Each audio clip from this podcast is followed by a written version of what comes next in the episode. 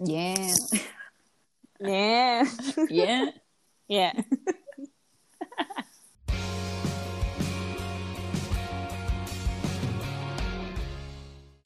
Hola amigos, ¿cómo están? Bienvenidos a un nuevo episodio de Cámara. Yo soy Karina Y yo, Aranza.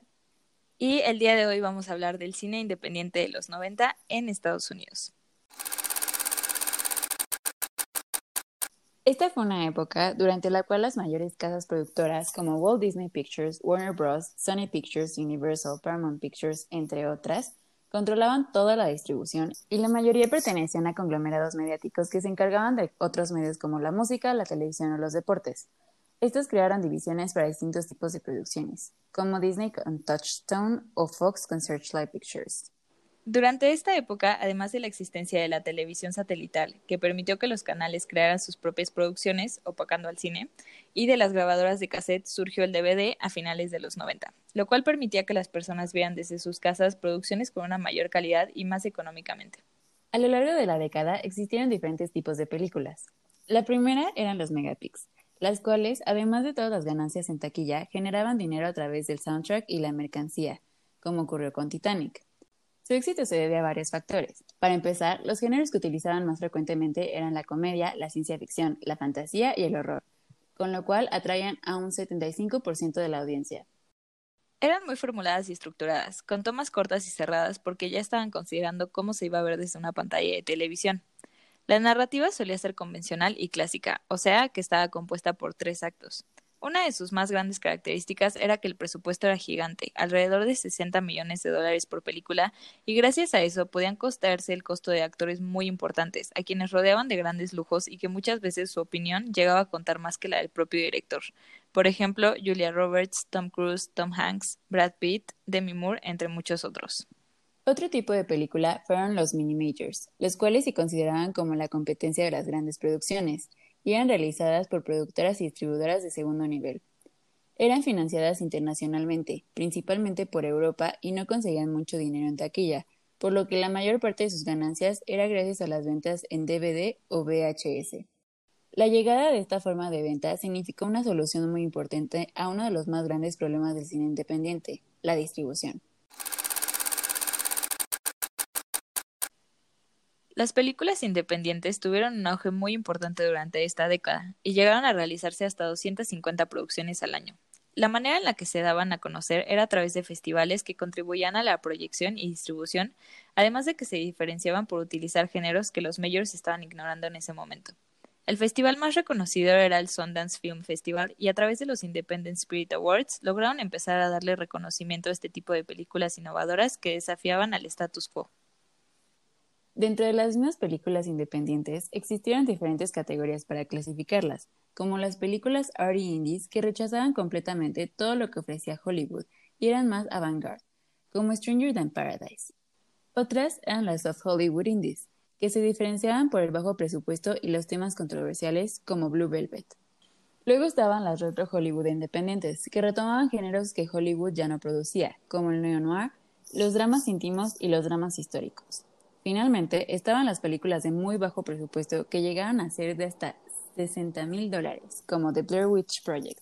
El que este tipo de películas lograran llegar al cine era algo extraordinario, porque entonces se daba a entender el mensaje de que cualquiera podía hacer cine. El día de hoy queremos hablarles de una de las películas independientes más reconocidas por Hollywood, Fargo, realizada en 1996 y dirigida por Ethan y Joel Cohen.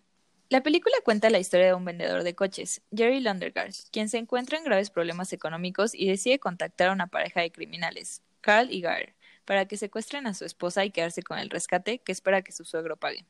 Todo empieza a ir a pique cuando después de llevar a cabo el secuestro, los criminales son detenidos por un sheriff y se ven obligados a asesinarlo junto con dos testigos.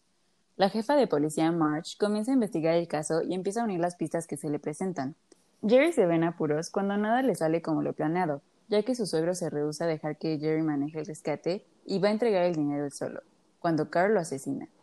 Cuando regresa con su compañero después de obtener el dinero, Carl encuentra a la esposa de Jerry muerta.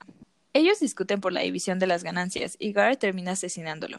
Marsh llega a la escena mientras este se deshace del cuerpo de Carl y lo arresta. Finalmente, la policía relaciona a Jerry con el crimen y también lo arrestan.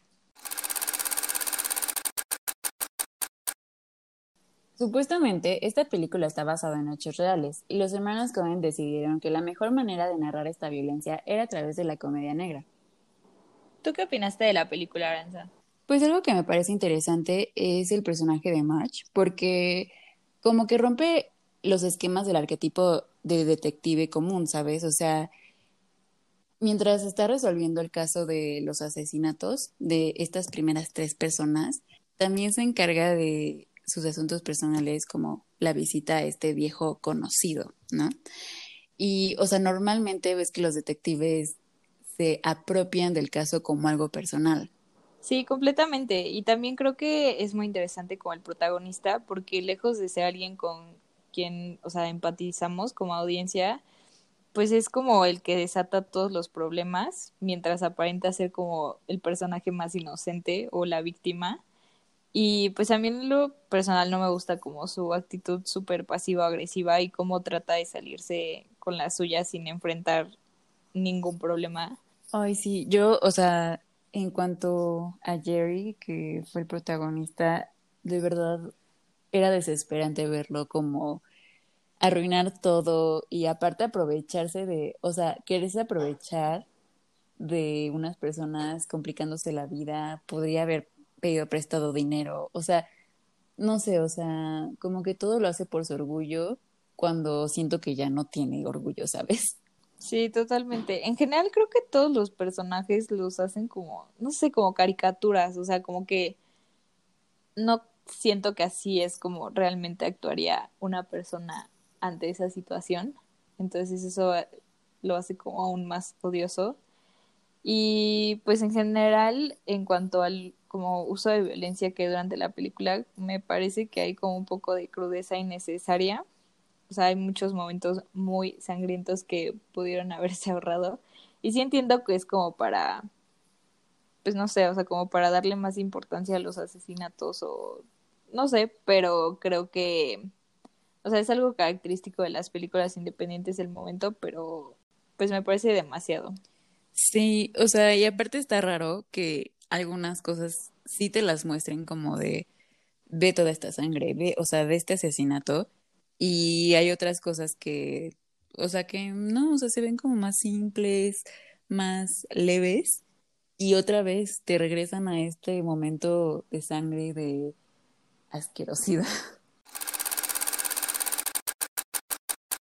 Bueno amigos, eso es todo por hoy. Esperamos que hayan disfrutado este episodio y nos vemos la próxima para hablar del cine de China.